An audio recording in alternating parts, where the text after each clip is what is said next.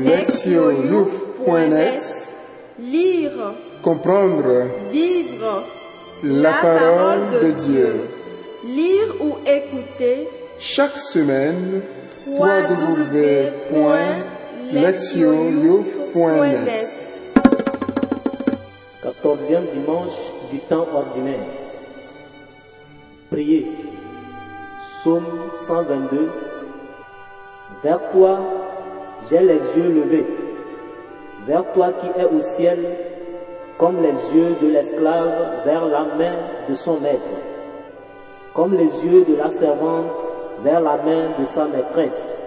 Nos yeux levés vers le Seigneur notre Dieu attendent sa pitié. Pitié pour nous, Seigneur, pitié pour nous. Notre âme est rassasiée de mépris. C'en est trop. Nous sommes rassasiés du rire des satisfaits, du mépris des orgueilleux. Lire la parole. Première lecture. Ézéchiel chapitre 2, du verset 2 à 5. En ces jours-là, l'Esprit vint en moi et me fit tenir debout. J'écoutais celui qui me parlait. Il me dit, Fils d'homme, je t'envoie vers les fils d'Israël, vers une nation rebelle qui s'est révoltée contre moi. Jusqu'à ce jour, eux et leurs pères se sont soulevés contre moi. Les fils ont le visage dur et le cœur obstiné. C'est à eux que je t'envoie. Tu leur diras, ainsi parle le Seigneur Dieu. Alors qu'ils écoutent ou qu'ils n'écoutent pas, c'est une engeance de rebelles. Ils sauront qu'il y a un prophète au milieu d'eux. Deuxième lecture. 2 Corinthiens chapitre 12 versets 7 à 10. Frères, les révélations que j'ai reçues sont tellement extraordinaires que pour m'empêcher de me surestimer, j'ai reçu dans ma chair une écharde, un envoyé de Satan qui est là pour me gifler, pour empêcher que je me surestime. Par trois fois, j'ai prié le Seigneur de l'écarter de moi, mais il m'a déclaré, ma grâce te suffit, car ma puissance donne toute sa mesure dans la faiblesse. C'est donc très volontiers que je me mettrai plutôt ma fierté dans mes faiblesses, afin que la puissance du Seigneur fasse en moi sa demeure. C'est pourquoi j'accepte de grand cœur pour le Christ les faiblesses, les insultes, les contraintes, les persécutions et les situations angoissantes. Car lorsque je suis faible, c'est alors que je suis fort. Évangile, Marc chapitre 6, du verset 1er à 6. En ce temps-là, Jésus se rendit dans son lieu d'origine et ses disciples le suivirent. Le jour du sabbat, il se mit à enseigner dans la synagogue. De nombreux auditeurs, frappés d'étonnement, disaient, D'où cela lui vient-il? Quelle est cette sagesse qui lui a été donnée? Et ces grands miracles qui se réalisent par ses mains. N'est-il pas le charpentier, le fils de Marie et le frère de Jacques, de José, de Jude et de Simon?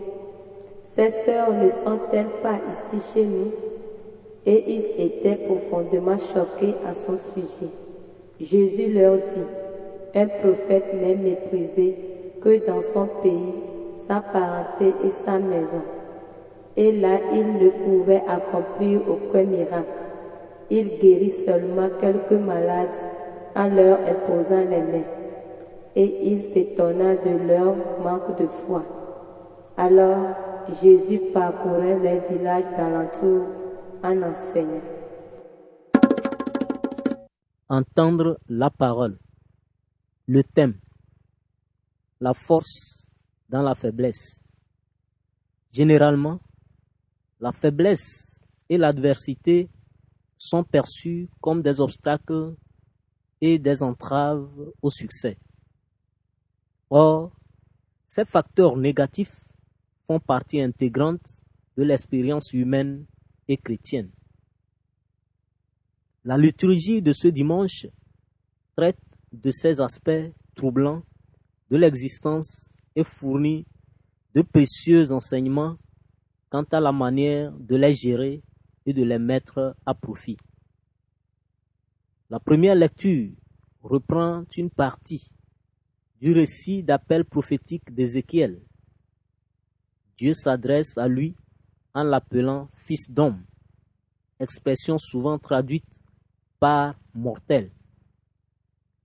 livre d'Ézéchiel emploie cette expression pour souligner que le prophète est un être humain ordinaire, choisi pour réaliser les plans et les objectifs divins.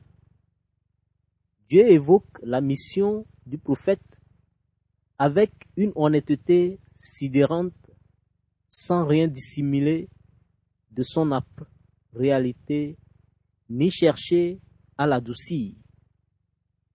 Ézéchiel est envoyé à un peuple obstiné qui s'est rebellé contre Dieu comme ses ancêtres l'avaient fait avant lui. Ainsi, les paroles du prophète tomberont dans des oreilles de sourds. Son message sera controversé et rejeté. Cela étant, la parole de Dieu doit être transmise même à une génération obstinée et insensée. Car cette parole doit faire prendre conscience au peuple qui a renié son Dieu que les désastres annoncés par Ézéchiel sont la conséquence de sa mauvaise conduite. Les Israélites vont reconnaître ce dernier comme un prophète, mais cette reconnaissance ne les conduira pas pour autant à l'accepter. Bien plutôt, il s'en trouvera rejeté et ridiculisé. Le message de Dieu au prophète lors de son investiture est tout à la fois lourd de présages et réconfortant. Au seuil de sa mission, Ézéchiel sait qu'il a devant lui un avenir difficile et amer. En même temps, il est conscient d'être le représentant de Dieu et d'accomplir son œuvre. Cette conviction lui sera une force au cœur des épreuves qui vont marquer son ministère. Dans le passage de la lettre que nous lisons aujourd'hui, en deuxième lecture, Paul engage une controverse violente et âpre avec la communauté de Corinthe alors même qu'il est le fondateur, l'apôtre a été rejeté par ceux qu'il avait convertis. Ces derniers ont accueilli de nouveaux leaders vis-à-vis desquels ils ont engagé leur fidélité. Ces super apôtres, comme Paul les nomme, ont, semble-t-il, une capacité à parler de façon plus éloquente et plus persuasive que lui-même.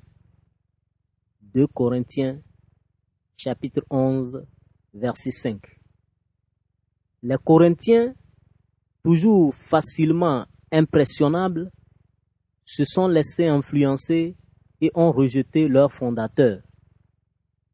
En réponse à cette attitude particulièrement injuste, Paul écrit des lignes émouvantes, reconnaissant honnêtement ses limites. Il y parle d'une certaine faiblesse, une écharde dans sa chair qui l'afflige lourdement. Il est impossible de savoir exactement ce qu'était cette charte. Il existe des spéculations diverses et contradictoires pour tenter une explication. Cela étant, nous pouvons tenir quelques données pour certaines, puisque cette écharde affligeait Paul dans sa chair. Il est presque sûr qu'il s'agissait là d'une maladie ou d'un handicap physique. Il est également manifeste que ce problème est facilement perceptible par les autres. Ce qui ne pouvait humilier Paul, voire faire de lui un objet de risée et amener beaucoup de personnes à le sous-estimer.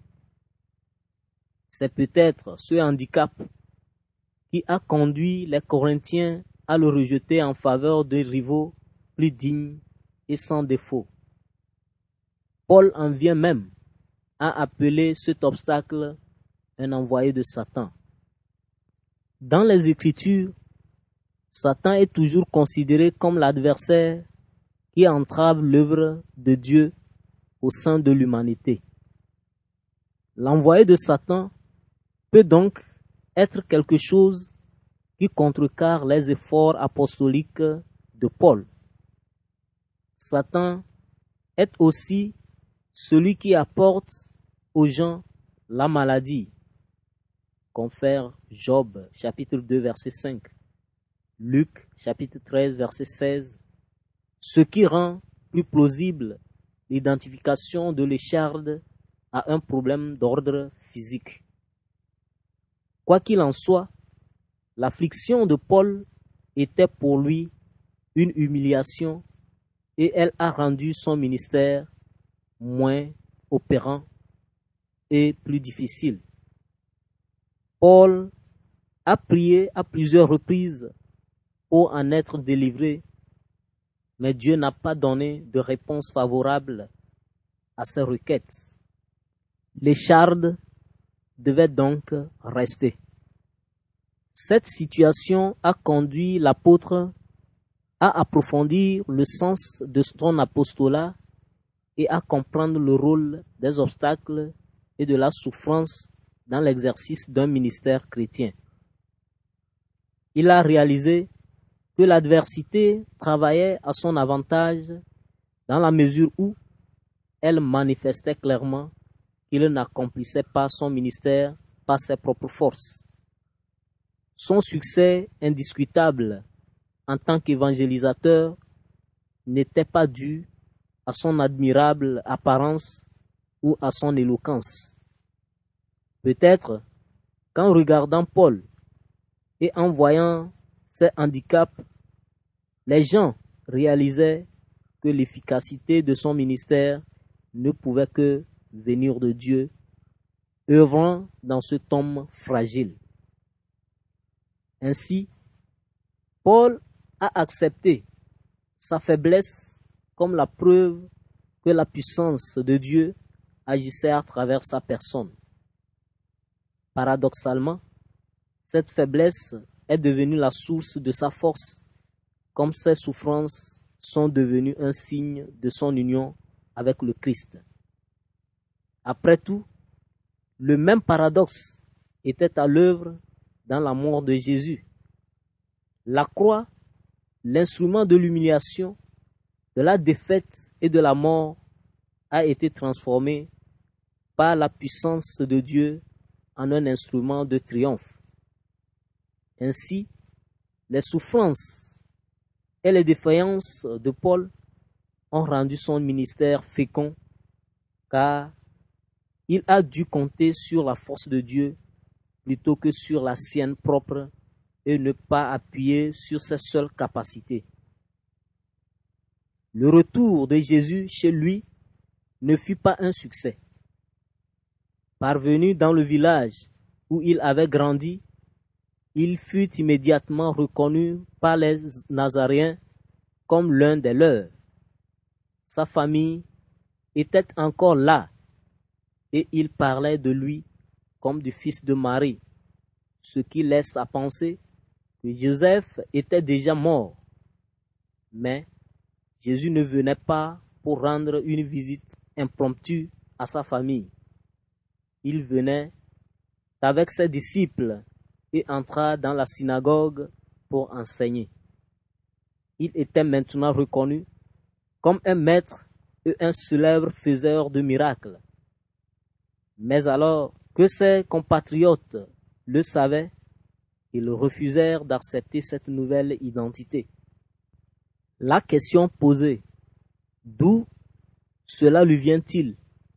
Et les développements qui s'ensuivirent sur l'origine de la sagesse et des pouvoirs de Jésus révèlent que le peuple de Nazareth eut une réaction de rejet à son égard, motivée par la jalousie.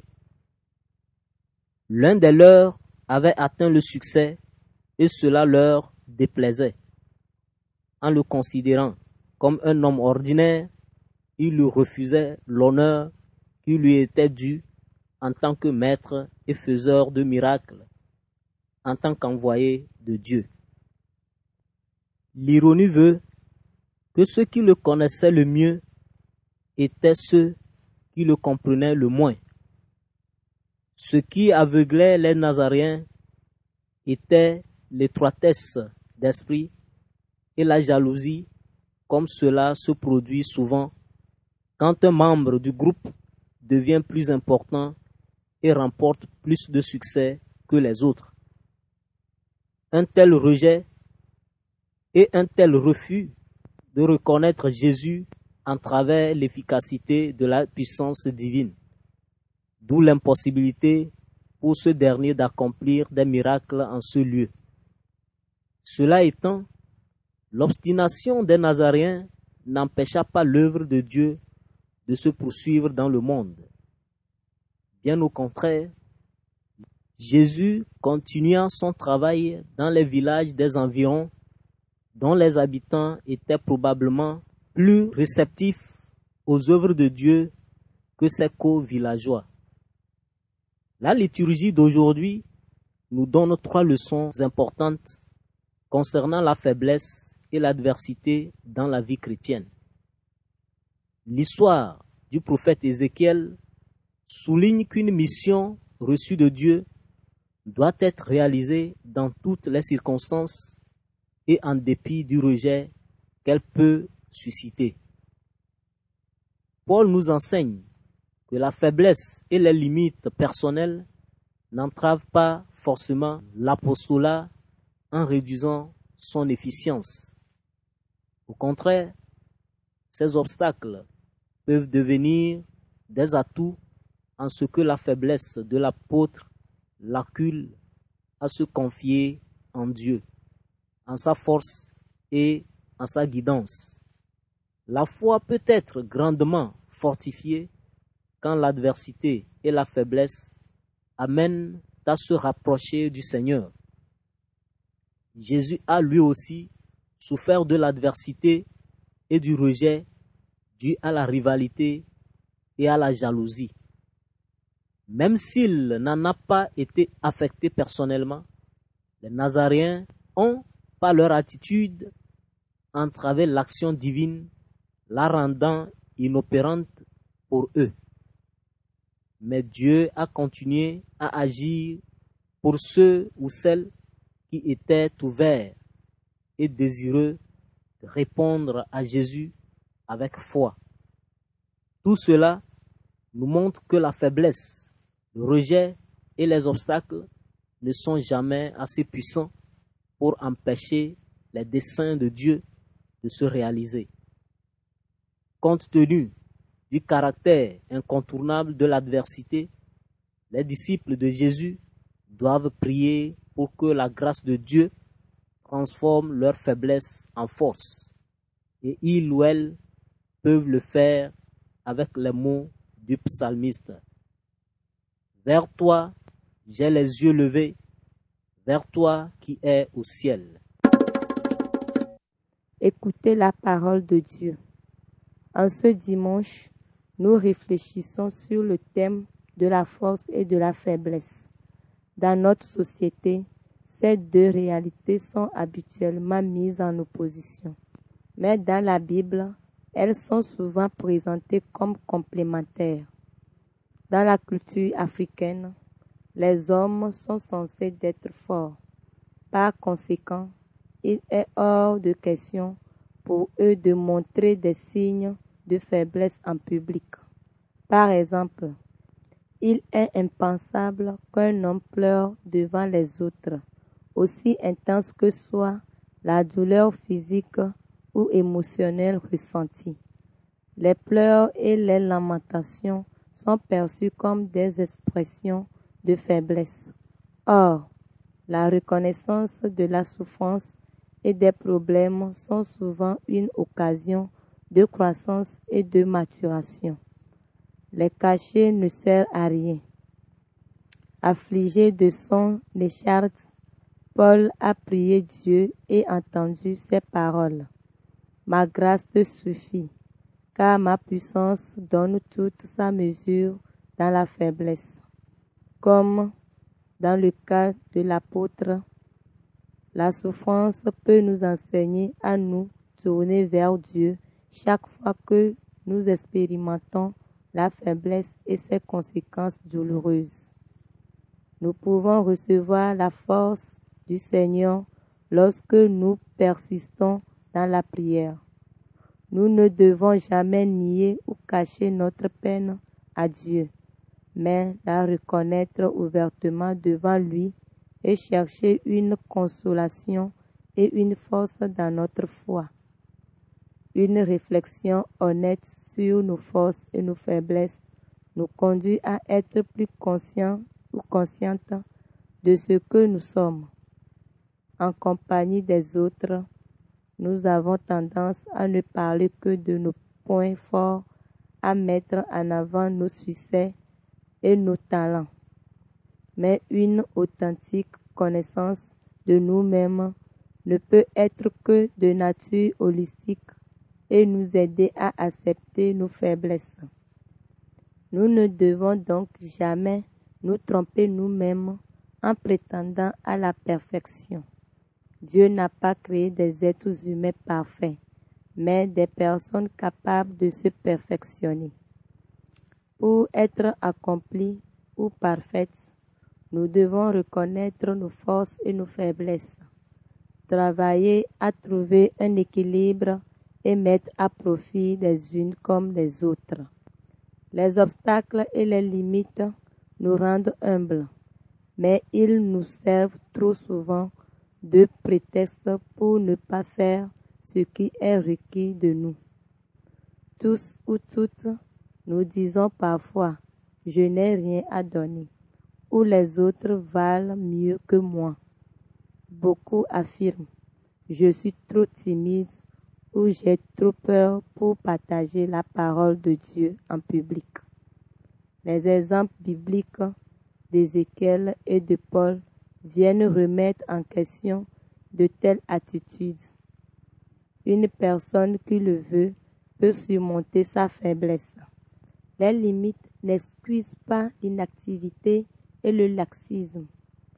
Face aux obstacles, la liturgie de ce jour nous lance un défi, nous invitant à trouver comment surmonter ce qui nous bloque ou ce qui nous effraie. En tant que chrétiens et que chrétiennes, nous avons besoin de nous connaître nous-mêmes, car c'est ce qui nous aidera à comprendre que nous sommes appelés à être les instruments dont Dieu se sert pour atteindre son peuple il nous revient d'accepter son invitation à être prophète au milieu de rebelles, d'insolents ou d'insolentes et d'incrédules, et de témoigner de notre foi sans chercher à cacher ou à accommoder ce que nous avons reçu. Quand nous faisons des compromis, c'est parce que nous avons peur que les gens nous rejettent et nous méprise à cause de nos erreurs et de nos imperfections. Participer aux souffrances du Christ fait partie de notre réalité de chrétiens et de chrétiennes. Paul en avait une conscience très aiguë. Le Christ a été rejeté par les siens et n'a pas pu œuvrer parmi eux. mais il n'a pas abandonné sa mission pour autant.